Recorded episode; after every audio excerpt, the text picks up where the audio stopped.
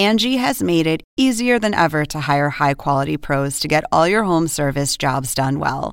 Just bring them your project online or with the Angie app, answer a few questions, and Angie will connect you with local pros who match your specific needs. Or book a service instantly at an upfront price. So join the millions of homeowners who use Angie to care for their homes and get your next home service job done well.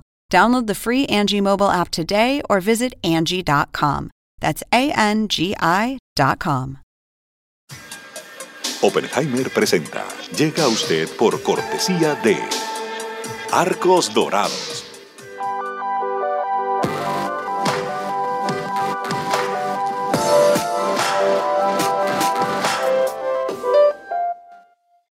Somos UADE, la Universidad Argentina que educa con pasión hace más de 57 años. UADE, una gran universidad.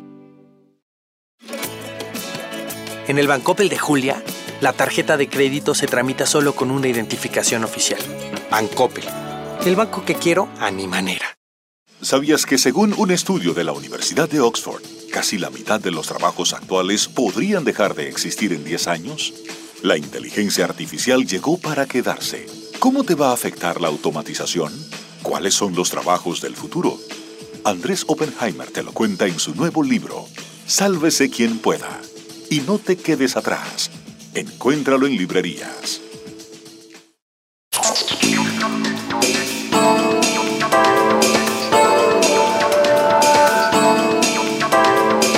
Hola, ¿qué tal? ¿Cómo les va? Soy Andrés Oppenheimer. Las imágenes de la retirada de Estados Unidos de Afganistán sacudieron al mundo. Y ahora la gran pregunta es, ¿hasta qué punto van a debilitar políticamente la imagen de Estados Unidos y la imagen del presidente Biden?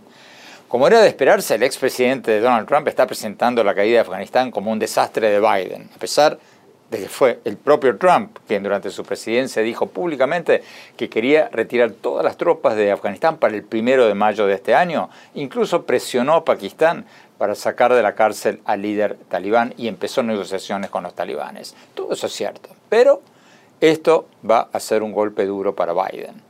Porque aunque Trump prometió hacer lo mismo que hizo Biden, lo cierto es que esto ocurrió bajo el mandato de Biden. Y lo que va a quedar para la historia son las fotos del aeropuerto de Kabul con la gente tratando desesperadamente de salir del país. Y eso pasó durante la presidencia de Biden. Y la gran pregunta ahora es si esto marca un antes y un después en la historia del poderío de Estados Unidos en el mundo y qué impacto va a tener en las elecciones legislativas de Estados Unidos del año que viene y en las elecciones presidenciales del 2024.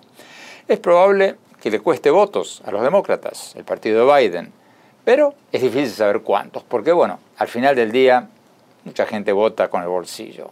Y puede ser que muchos votantes le den mucho más, importante, mucho más importancia a la recuperación de la economía bajo Biden, al hecho de que haya bajado el desempleo bajo Biden, el hecho de que la bolsa de valores haya alcanzado récords históricos durante este gobierno y que el actual presidente, o sea, Biden, esté tomando medidas contra el cambio climático y que no le haya mentido a la gente sobre la severidad de la pandemia, ni ha hecho payasadas como sugerir a la gente que se inyecte con, con desinfectantes para convertir el coronavirus como lo hizo su predecesor. Yo no descarto ninguna de las dos posibilidades. Hoy vamos a hablar de todo esto con una figura clave de la política exterior de Estados Unidos, especialmente hacia Afganistán. El ex asesor de seguridad nacional de la Casa Blanca de Trump, John Bolton. Bolton es un conservador de línea dura que repetidamente advirtió primero a Trump, cuando él era su asesor principal en la Casa Blanca, y después a Biden desde fuera del gobierno, que no se retiraran de Afganistán. Bolton les dijo que pasaría precisamente lo que pasó. Y es un peso pesado en la política exterior de Estados Unidos porque antes de ser consejero de Seguridad Nacional de Trump había sido embajador de Estados Unidos en las Naciones Unidas y en el 2001, cuando los ataques terroristas a las Torres Gemelas, era subsecretario de Estado. O sea, conoce el tema de Afganistán como pocos. Vamos a preguntarle cómo va a afectar esto a la influencia de Estados Unidos en el mundo y en América Latina en especial. Y después, para tener una visión latinoamericana, vamos a hablar también con el ex canciller eh, chileno Heraldo Muñoz, que estuvo en Afganistán como enviado del Consejo de Seguridad de las Naciones Unidas, y con el ex vicepresidente de Colombia y ex embajador de Colombia en Washington, Francisco Santos. Vayamos directamente a John Bolton, el ex asesor de seguridad nacional de Trump. Embajador Bolton, gracias por estar con nosotros. Embajador, usted ha descrito el retiro de Estados Unidos de Afganistán como algo catastrófico. ¿Usted cree que esto va a pasar a la historia como el fiasco de Biden o como un fiasco compartido de Trump y de Biden? Bueno, creo que es un fiasco, lamentablemente, con mucha culpa compartida. Creo que si Trump hubiera sido reelegido, él también habría retirado a todas las fuerzas estadounidenses de Afganistán. Entonces, realmente no creo que la política de Biden y Trump hayan sido tan distintas. Creo que la evidencia es bastante clara de que Biden ha manejado muy mal la retirada en sí misma y no creo que estemos fuera de peligro. Creo que varios factores podrían salir mal y hacer que lo que ya es una retirada muy difícil sea aún más peligrosa. Pero la verdadera pregunta aquí es el peligro estratégico en el que es probable que se encuentren Estados Unidos y sus aliados cuando los talibanes que ahora controlan Afganistán le den refugio, como lo hicieron antes, a gente de Al-Qaeda, ISIS y otros grupos terroristas. Esa es la verdadera amenaza para Estados Unidos. Antes de ir a eso, usted ha escrito que la historia va a recordar la retirada de Afganistán como una política de Trump y Biden. ¿Por qué los dos? Bueno, como dije, creo que ambos realmente querían sacar a todas las fuerzas estadounidenses de Afganistán. Ninguno de los dos aceptó el concepto de defensa de avanzada, es decir, que estábamos mejor defendiendo contra un ataque terrorista desde Afganistán en lugar de esperar hasta que se produjera un ataque en las calles o en los cielos de Estados Unidos. Y creo que aunque ni Biden ni Trump quieran admitirlo, la historia verá que están siguiendo esencialmente la misma política. Ahora, una pregunta que nos hacemos mucho. ¿Por qué cree usted que el, gobierno anterior de Afganistán colapsó tan rápidamente y los talibanes pudieron tomar el país tan rápido, prácticamente sin grandes batallas? qué pasó ahí? Bueno, creo que es lo mismo que pasa en arquitectura cuando sacas la piedra angular de un arco. Cuando retiras a Estados Unidos, el resto de la estructura se desmorona. No creo que eso signifique que los talibanes tuvieran más apoyo popular que el gobierno. Creo que es una situación que hemos visto muchas veces en la historia, que un pequeño grupo de revolucionarios fanáticos puede tomar el control de un país aunque la mayoría no los quiera poderosas fuerzas militares han invadido otras fuerzas que no pudieron hacerles frente. Es triste decirlo, pero creo que podría haberse evitado si las fuerzas de Estados Unidos y la OTAN se hubieran quedado. Por eso la retirada es el error central de todo este drama. Pero ayúdenos a entender esto un poco mejor. ¿Por qué el ejército afgano colapsó tan rápidamente? Algunos expertos dicen que detrás de todo esto está el tráfico de amapola, que los talibanes están en eso, en el tráfico de amapola, y que les dijeron a los líderes tribales afganos, ustedes van a ganar más dinero con nosotros que con los americanos. Otros dicen que los talibanes recibieron ayuda de Pakistán. ¿Cuál es la realidad? qué pasó ahí? Bueno, es una historia compleja. Creo que el cultivo de narcóticos es parte de eso. Creo que sin duda hay apoyo de la Dirección de Inteligencia de Pakistán, la ISI, que durante mucho tiempo ha financiado y armado a los talibanes.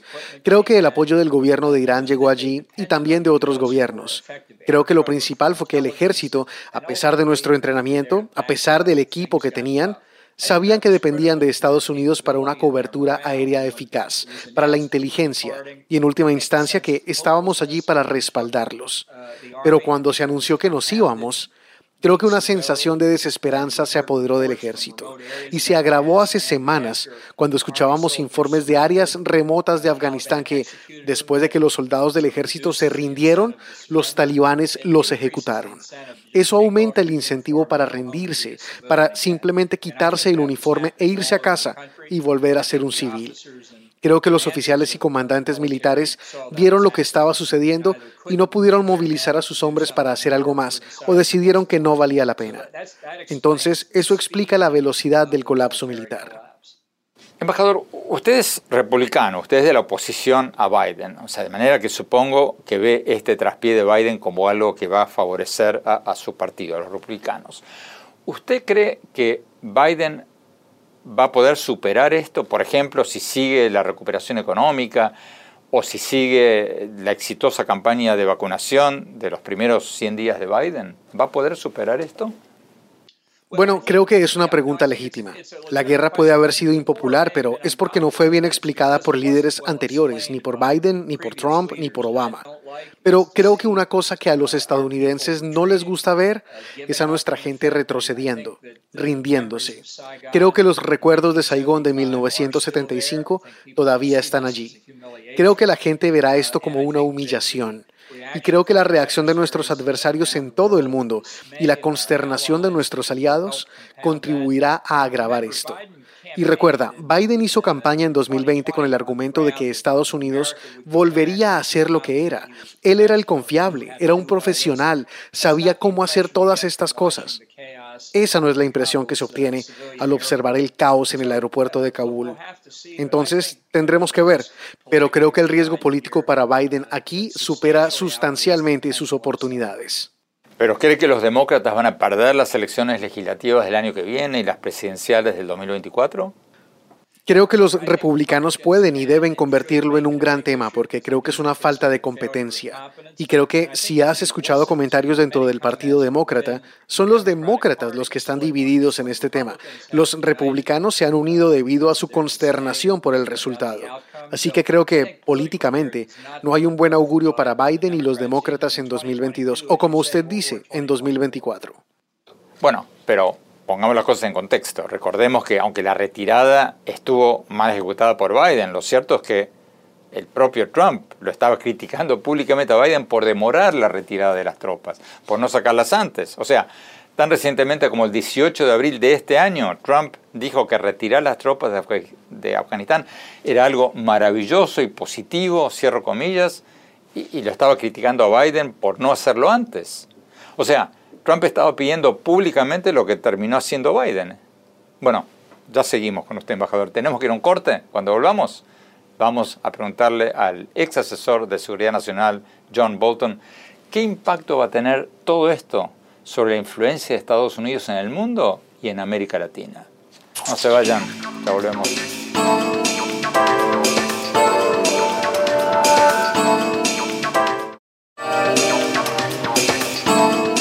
Gracias por seguir con nosotros. Estamos hablando sobre la retirada de Estados Unidos de Afganistán y cómo va a afectar la, influencia de Washington en el mundo y en América Latina. Seguimos hablando con el embajador John Bolton, el ex asesor de seguridad nacional de Trump y ex embajador de Estados Unidos en las Naciones Unidas.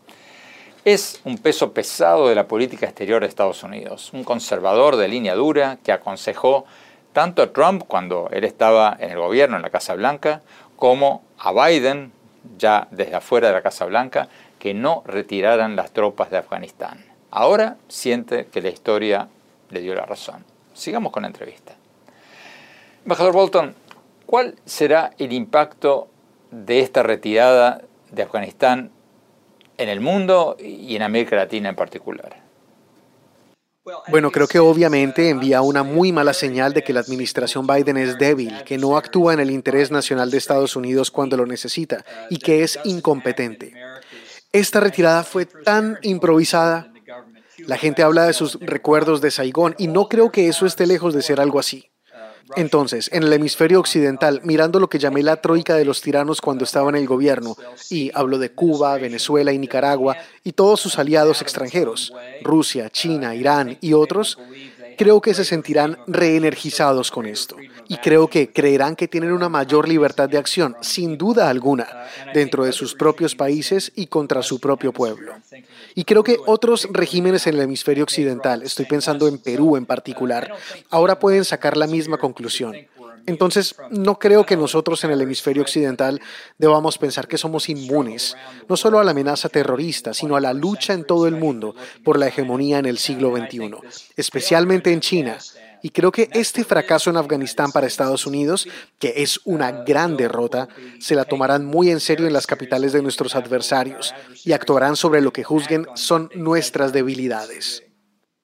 ¿Y no podría pasar exactamente lo contrario? O sea, ¿no cree usted que después de este traspié Biden no va a poder permitirse ser visto como un presidente débil y va a tener mucho más cuidado que antes en no dar señales de debilidad en su apoyo a Colombia, a Taiwán, a Israel y a otros aliados de Estados Unidos. O sea, podría tener un efecto exactamente opuesto al que usted dice.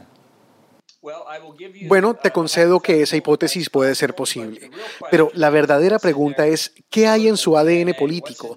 ¿Qué hay en su psicología que los llevaría a decir, ya sabes, realmente nos equivocamos y necesitamos hacer cambios fundamentales? Espero estar equivocado en eso, pero no perdería el sueño esperando que así fuera. ¿Qué debería hacer Estados Unidos ahora, embajador? Porque Rusia, China y otros países parecen estar empezando a dar señales de reconocimiento al régimen talibán. ¿Deberían Estados Unidos y otros países hacer lo mismo? No, no deberíamos. Creo que tenemos que ir a nuestros amigos europeos, en particular a nuestros aliados en la OTAN, y decirles, miren, tenemos que postergar la entrega de ayuda a este nuevo gobierno como mínimo para esperar y ver cómo tratan a su propia población. Una vez que Estados Unidos, los británicos y otros estén fuera de Afganistán, veremos qué pasa con las mujeres, veremos qué pasa con la educación de las niñas, veremos qué pasa con las personas que no son consideradas fieles, como dicen los talibanes. Veremos si se parece a lo que sucedió allí a finales de la década de 1990. Pero creo que también debemos hablar con muchos de los grupos, grupos étnicos y otros que resistieron a los talibanes en la década de 1990, los taicos, los uzbecos, muchos, muchos en todo el país que nunca aceptaron como legítimo el gobierno de los talibanes. No creo que nadie esté listo para hablar de resistencia todavía, pero creo que lo estarán pronto porque temen lo que los talibanes intentarán hacer y no se lo tomarán a la ligera. Esta es una sociedad de lucha y los talibanes lo saben mejor que nadie. Embajador, usted dice que Afganistán ahora se va a convertir en una plataforma de terroristas de Al-Qaeda, ISIS y otros grupos terroristas que podrían volver a atacar a Estados Unidos como en el 2001.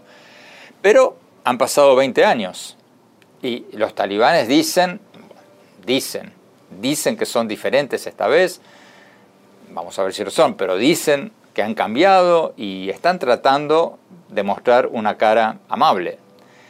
¿Qué cree sobre eso? ¿Es, un teatro político o hay algo de eso?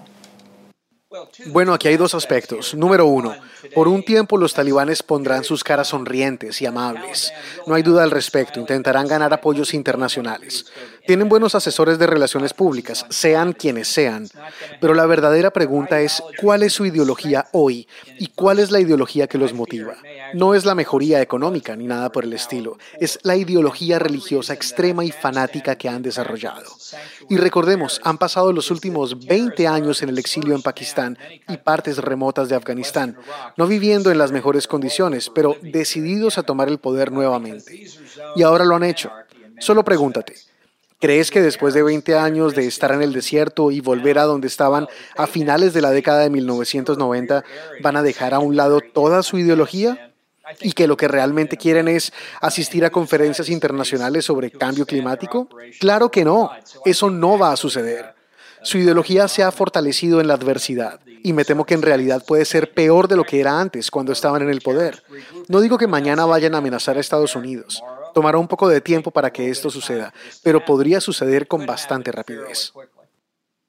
Embajador, algo importante, pero de lo que se habla muy poco. ¿Hay peligro de que ahora que tomaron Afganistán, los talibanes se tomen Pakistán, que está al lado, que es una potencia nuclear, que tiene bombas nucleares?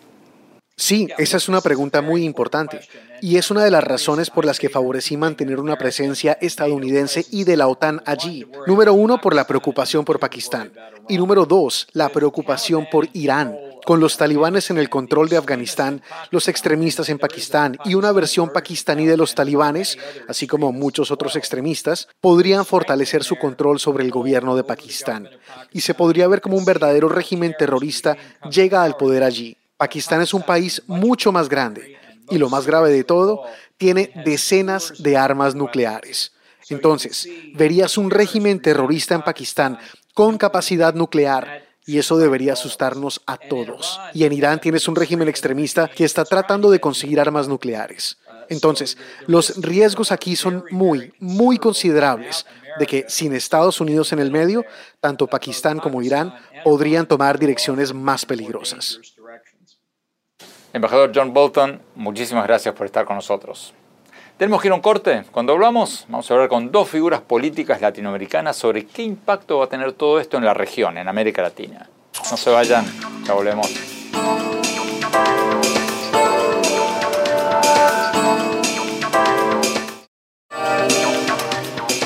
Gracias por seguir con nosotros. El ex asesor de Seguridad Nacional de Trump, John Bolton, nos decía en los bloques anteriores que la retirada de Estados Unidos de Afganistán va a debilitar la influencia mundial de Washington y va a envalentonar a los regímenes de Rusia, China, Cuba, Venezuela.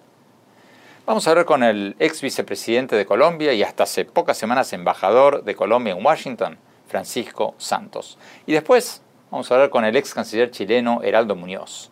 Ambos ven las cosas de manera diferente. Empecemos con Francisco Santos. Embajador Santos, gracias por estar con nosotros. Embajador Santos, usted fue vicepresidente de Colombia, embajador de Colombia en Washington y ha seguido muy pero muy de cerca toda esta crisis de Afganistán. ¿Cuál cree usted que va a ser el impacto de la retirada de Estados Unidos a nivel mundial y, en América Latina? Pues, pues yo quisiera hablar solo de América Latina porque es la zona que más conozco eh, es una zona que en estos momentos está en disputa geoestratégica. Uno ve a China entrando con toda vigor en la región. Uno ve a Rusia eh, cada vez más eh, asentado también, no solo en Venezuela, en Bolivia, en Argentina. me imagino que también en, en, Perú, en Nicaragua. Y creo que al ver esta, esta salida de las tropas y esta derrota eh, eh, terrible de Estados Unidos en Afganistán, el mensaje que manda en las regiones y Estados Unidos sí se va a comprometer con nosotros, Estados Unidos sí va a defender estos valores, porque lo que hemos visto en, en Estados Unidos en las últimas décadas, quizás con excepción del Plan Colombia, es que tienen una política de reacción, mientras los otros, mientras Rusia, China, Irán, tienen una política de acción, tienen una política en la que eh, aprovechan las oportunidades y Estados Unidos pues eh, eh, está cediendo terreno cada vez más. Y el mensaje que manda es, wow, ¿cómo vamos a manejar nosotros este problema? Sí podemos confiar en Estados Unidos. Lo he escuchado hoy de infinidad de amigos venezolanos que dicen, uy, Dios mío, ahora con este lío, ¿será que sí se comprometen? Ojalá Estados Unidos entienda que es, esta es la región donde hay que comprometerse. Esta es la región donde hay que dar la, lucha por los valores democráticos. Eh, que lo otro, pues ya... Bueno, pero esto no podría tener el efecto opuesto y llevar a Estados Unidos a enfocarse más en la región, en América Latina. Pues ojalá eso es lo que desearíamos, porque eh, a excepción del Plan Colombia, Estados Unidos no ha tenido una política hacia el continente.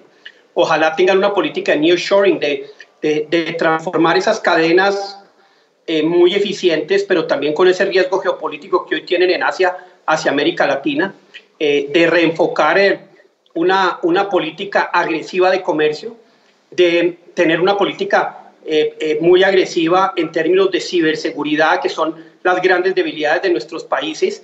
ojalá esta sea la oportunidad de que Estados Unidos por fin mire a América Latina y entienda que los 670 millones de latinoamericanos son un mercado importantísimo y son los grandes aliados y deben ser los grandes aliados estratégicos de Estados Unidos en el siglo XXI. Eh, no soy optimista y no soy optimista porque uno siente que, que, que, esa división que hay en Estados Unidos pues, pues hace muy difícil que creen políticas de largo plazo, pero, pero es lo que todos esperamos. O sea, ¿usted cree que esto va a envalentonar a Venezuela contra Colombia, contra su país?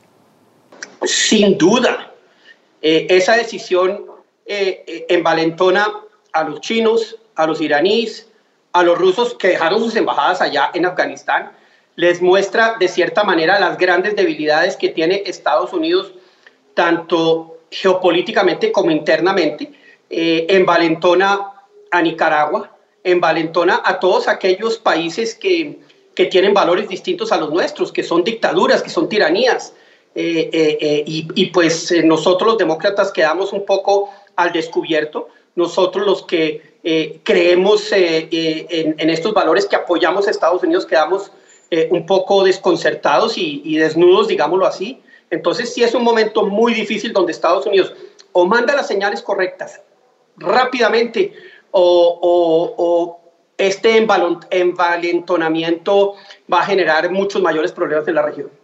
Concretamente, ¿cuáles serían señales correctas?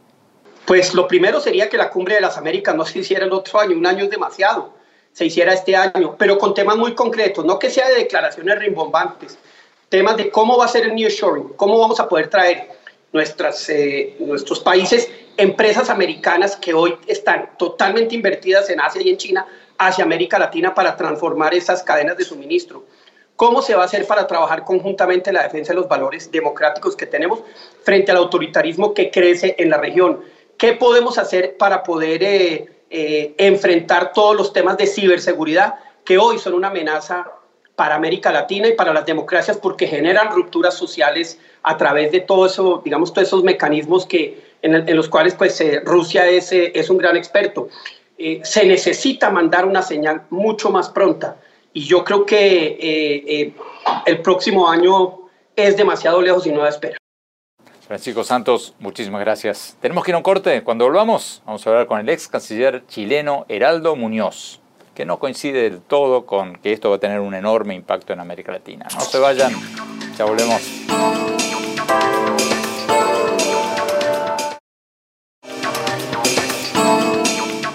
Gracias por seguir con nosotros. Seguimos analizando cómo va a impactar la retirada de Estados Unidos de Afganistán a la influencia de Estados Unidos en el mundo y en América Latina. Tenemos con nosotros al ex canciller de Chile, Heraldo Muñoz, que fue presidente del Comité de Sanciones contra Al Qaeda y los talibanes del Consejo de Seguridad de las Naciones Unidas. Ex canciller Muñoz, gracias por estar con nosotros. ¿La retirada de Estados Unidos de Afganistán va a erosionar la, influencia de Estados Unidos en el mundo y en América Latina?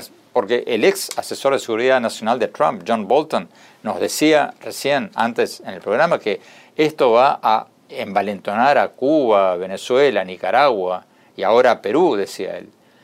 ¿Cierto o, falso? No, yo, yo, creo que no hay ninguna vinculación de, lo que está pasando en Afganistán con lo que sucede o puede suceder en América Latina. Son dos dimensiones eh, absolutamente distintas, dos realidades y trayectorias también diferentes.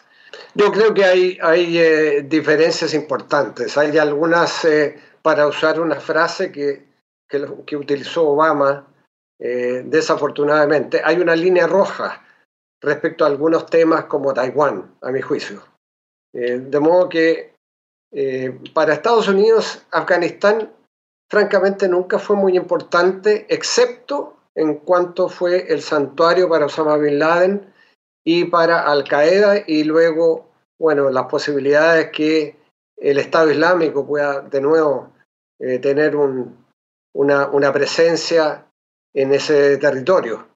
Esa fue siempre la preocupación de, Estados Unidos. Afganistán, por cierto, no era parte del interés de primera línea de Estados Unidos como si lo es Taiwán respecto a China eh, u otras situaciones eh, semejantes. Así que yo no, no, no haría esos paralelos.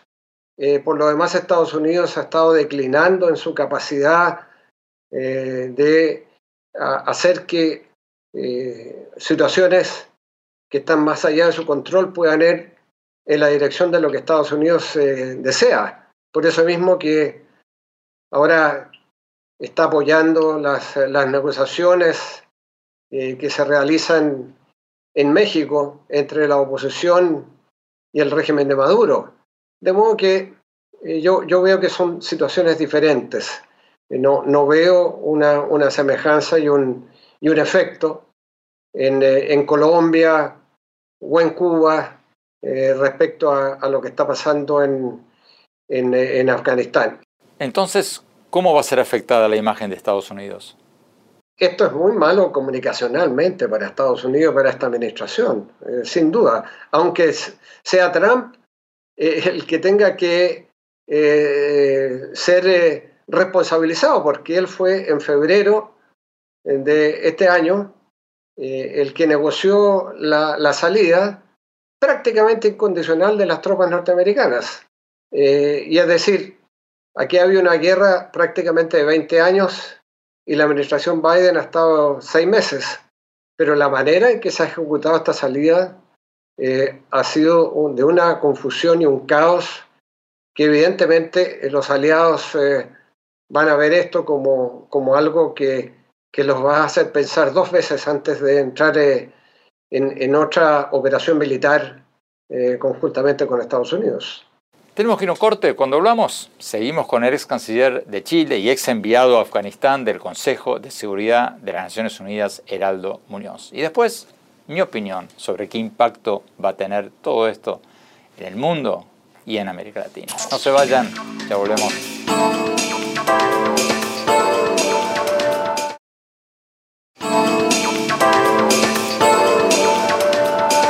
Gracias por seguir con nosotros. Estamos analizando si la retirada de Estados Unidos de Afganistán va a debilitar a Washington y envalentonar a los regímenes de China, Rusia, Cuba y Venezuela, como decían nuestros invitados en los bloques anteriores. Vayamos, volvamos con el canciller chileno Heraldo Muñoz, que fue presidente del Comité de Sanciones contra Al Qaeda y los talibanes del Consejo de Seguridad de las Naciones Unidas.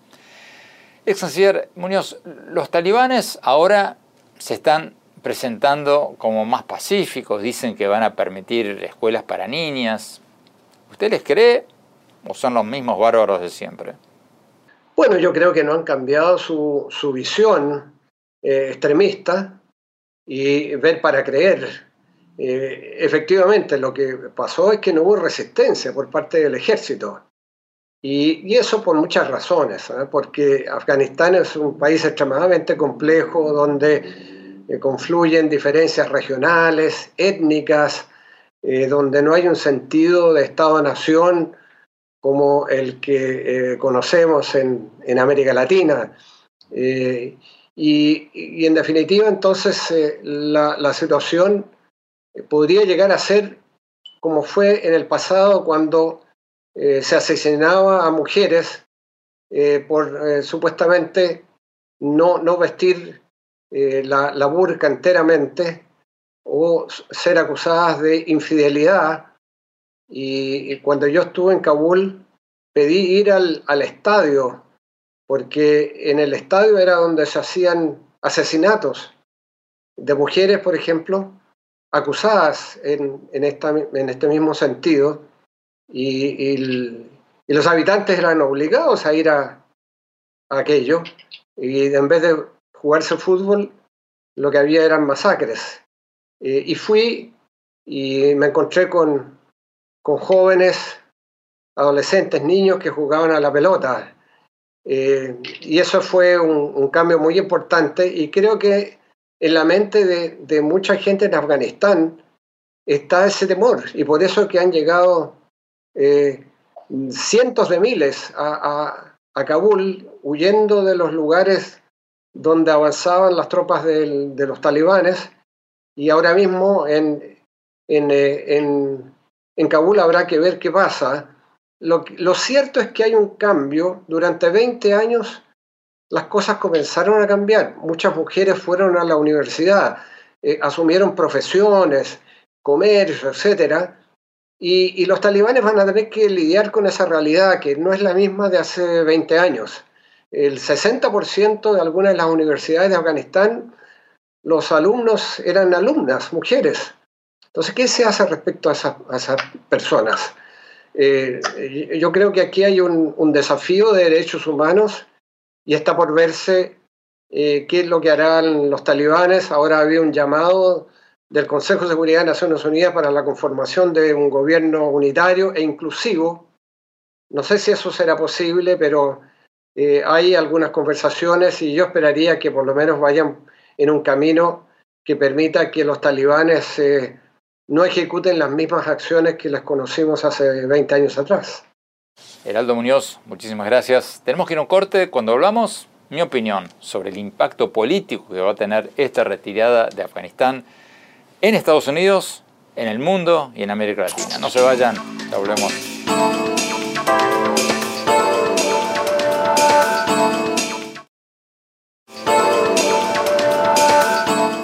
Muchas gracias por seguir con nosotros. Mi opinión sobre la retirada de Estados Unidos de Afganistán y qué impacto va a tener en Estados Unidos, en el mundo y en América Latina. Muchos dicen que esto va a ser un golpe fulminante, terminal para la imagen de Estados Unidos en el mundo. Puede ser, pero Yo soy un poquito escéptico. Yo creo que mucho va a depender de qué va a pasar en Afganistán y qué va a pasar con los talibanes si van a volver a las de antes, a decapitar a la gente y prohibirle estudiar a las mujeres y a darle refugio a terroristas islámicos para que ataquen nuevamente a Estados Unidos, o, por lo contrario, si después de 20 años los talibanes van a volver más mansos, más civilizados, como lo están prometiendo hacer ahora. Si vuelven a las barbaridades de antes, bueno, no hay duda. Obviamente esto va a ser un golpe durísimo para el presidente Biden, para Estados Unidos. Porque aunque fue el expresidente Trump quien había dicho que iba a sacar a todas las tropas de Estados Unidos para el primero de mayo, lo cierto es que esto pasó durante el gobierno de Biden y él va a tener que pagar el costo político de esto. Pero la política exterior en Estados Unidos, por lo menos por lo general, no es lo más importante para los votantes. Y si los talibanes no hacen una carnicería en, Afganistán, esto no va a ser la catástrofe política terminal, fulminante para Biden. Porque no tenemos que olvidar que hasta ahora la mayoría de los estadounidenses querían salir de Afganistán y que tanto Obama como Trump como Biden habían prometido salirse de ese conflicto y la opinión pública estaba a favor de eso. Y en cuanto a quienes dicen que esto es una catástrofe para Estados Unidos, que esto va a marcar un antes y después y un después para Estados Unidos como superpotencia mundial, creo que hay que tomar esto también con pinzas. Porque Estados Unidos sigue siendo la mayor potencia económica y militar del mundo. Tiene la moneda más requerida del mundo, el dólar. Yo no tengo, no sé ustedes, pero yo no tengo muchos amigos que estén saliendo corriendo a comprar la moneda china ni la rusa. Y Estados Unidos sigue siendo la principal potencia militar. Y lo que es más importante de todo, es la principal potencia en innovación y en patentes de nuevas invenciones. Estados Unidos está volviendo a tomar la vanguardia, por ejemplo, en la exploración espacial. Estos vuelos tripulados que vimos hace pocas semanas de las compañías privadas de Estados Unidos que están empezando con el turismo espacial. Todo eso parecía una cosa simpática, trivial, anecdótica, pero muy pronto todas estas compañías privadas de Estados Unidos se van a meter en la explotación de minerales de asteroides, la explotación de minerales en el espacio. Entonces, yo no descarto nada. Pero no creo que esto sea un traspié irreversible ni para Biden ni para Estados Unidos. A ver, entendámonos bien todas las superpotencias, todos los imperios llegan a su fin en algún momento. Y Estados Unidos no va a ser la excepción. Pero no creo que el momento vaya a ser ahora ni que el motivo vaya a ser Afganistán. Yo no apostaría que va a cambiar mucho la balanza de poder en el mundo. Entre otras cosas, y eso es un detalle del que hasta ahora se ha hablado poco, entre otras cosas porque ahora los talibanes se van a volver en un dolor de cabeza mucho mayor para Rusia y para China, que podrían ver a los talibanes alentando el terrorismo islámico en sus propios países y en su propia zona de influencia. Bueno, se nos acabó el tiempo. Gracias por habernos acompañado. Los invito, como siempre, a visitar mi blog en el sitio de internet andresopenheimer.com y síganme en mi Twitter, arroba OppenheimerA, en mi página oficial de Facebook, Andrés Oppenheimer, y en mi sitio de Instagram, Andrés Oppenheimer Oficial. Gracias por habernos acompañado, cuídense mucho, hasta la semana próxima. Oppenheimer presenta, llega a usted por cortesía de Arcos Dorados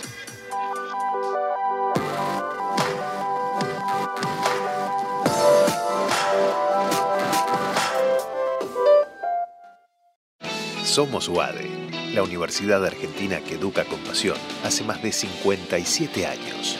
UADE, una gran universidad. En el Banco Opel de Pedro, el préstamo digital se obtiene a través de un sencillo SMS. Bancopel, el banco que quiero a mi manera. ¿Sabías que según un estudio de la Universidad de Oxford, casi la mitad de los trabajos actuales podrían dejar de existir en 10 años? La inteligencia artificial llegó para quedarse. ¿Cómo te va a afectar la automatización? ¿Cuáles son los trabajos del futuro? Andrés Oppenheimer te lo cuenta en su nuevo libro, Sálvese quien pueda. Y no te quedes atrás. Encuéntralo en librerías.